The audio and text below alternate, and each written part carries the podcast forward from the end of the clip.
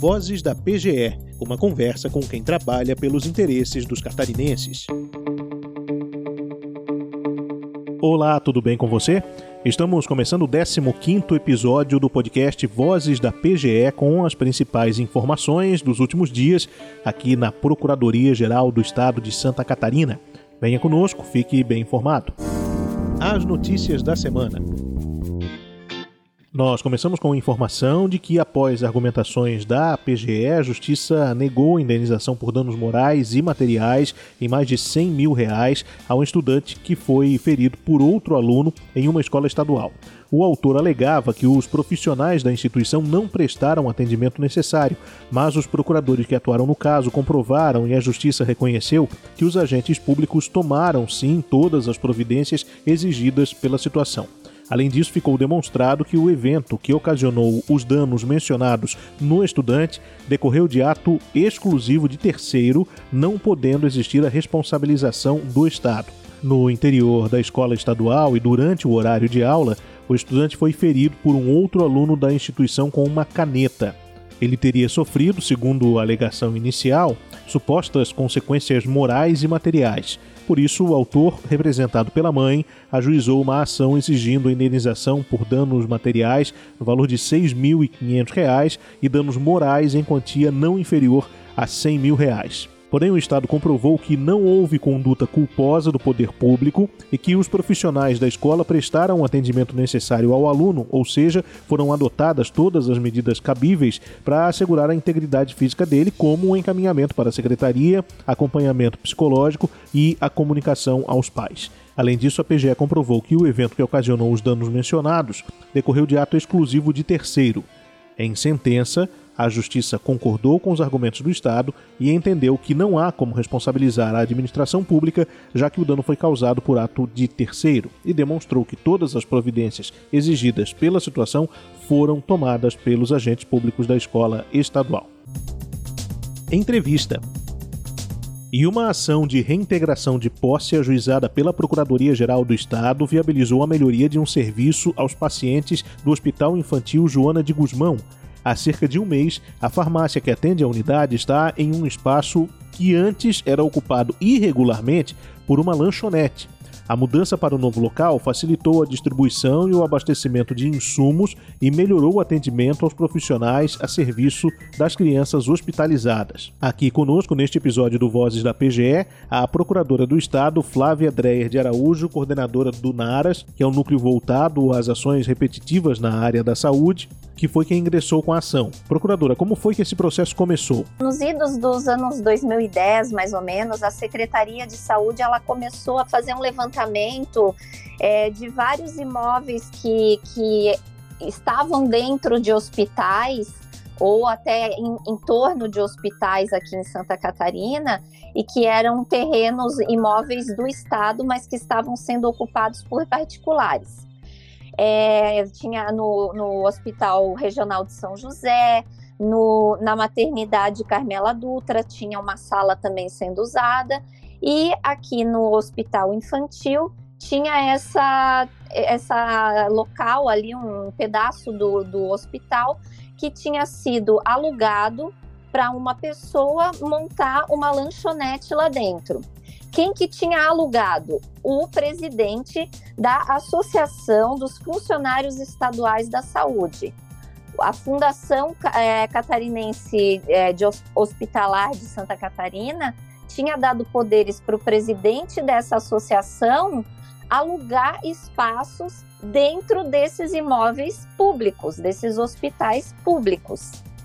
É, então, a partir de 2010, a Procuradoria começou a encaminhar notificações extrajudiciais para essas pessoas desocuparem esses imóveis.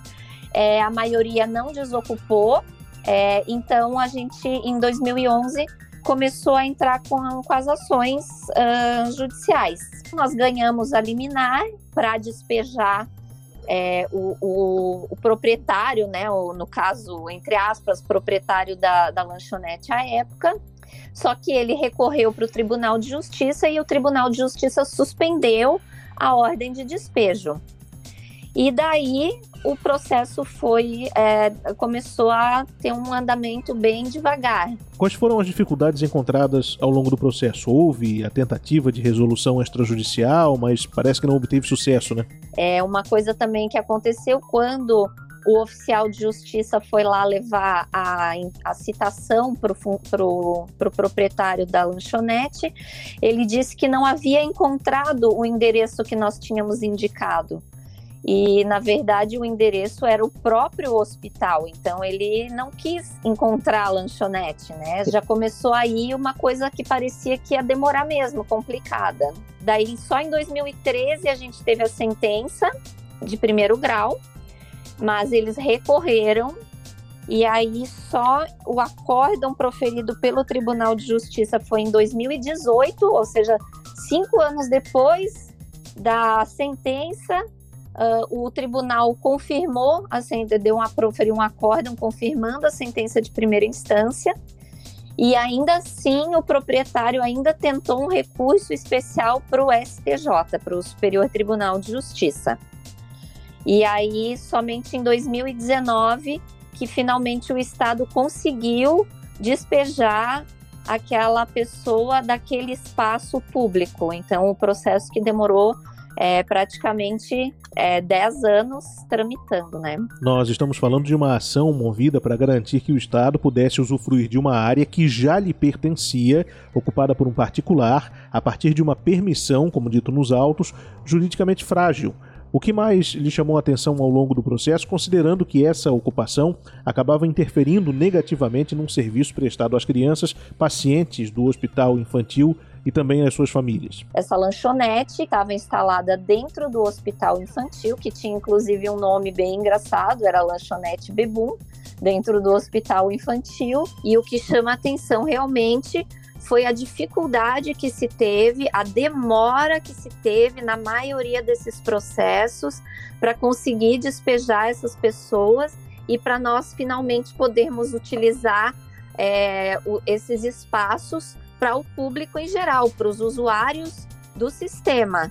Né? Isso é que, que chama muito atenção, foi a demora, a resistência dessas pessoas. A gente pode até compreender que era o meio de vida deles, mas de qualquer forma aquele espaço não poderia estar sendo ocupado de forma alguma por uma, por uma pessoa física ou uma entidade, uma, né, um bar, porque ali poderia ser usado para atender mais pacientes, como efetivamente agora está acontecendo. No seu ponto de vista, qual é a importância desse resultado? Sem dúvida, é uma vitória muito grande, não só para nós que trabalhamos na ação judicial, mas principalmente para a população que vai ter um espaço melhor, vai ter uma farmácia mais bem estruturada para ser atendida.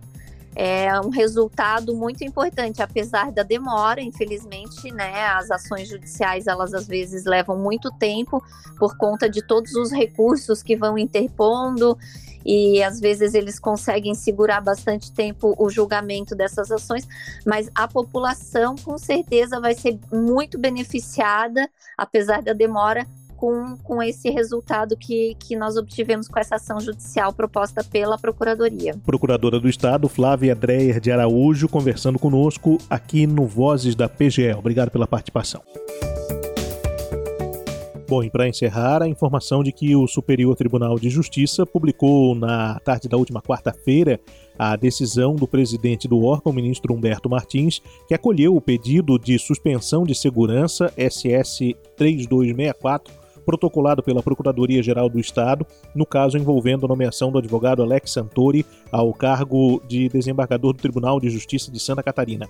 A decisão suspende o acórdão do Tribunal Regional Federal da Quarta Região, que determinava a posse de Santori. No documento, o ministro afirmou que a decisão proferida pela terceira turma do TRF-4 abalou a ordem administrativa ao tornar sem efeito atos que confirmaram a escolha de membro do Poder Judiciário integrante do TJ e que, após nomeado e empossado pelo chefe do Executivo Estadual, encontra-se no exercício da judicatura há mais de um ano.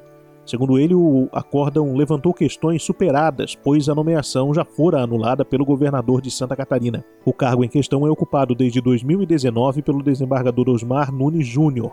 A nomeação de membro do Tribunal de Justiça oriundo do Quinto Constitucional é considerada complexa e exige necessariamente a participação de mais de uma autoridade para sua efetivação, conforme manifestação do ministro na decisão.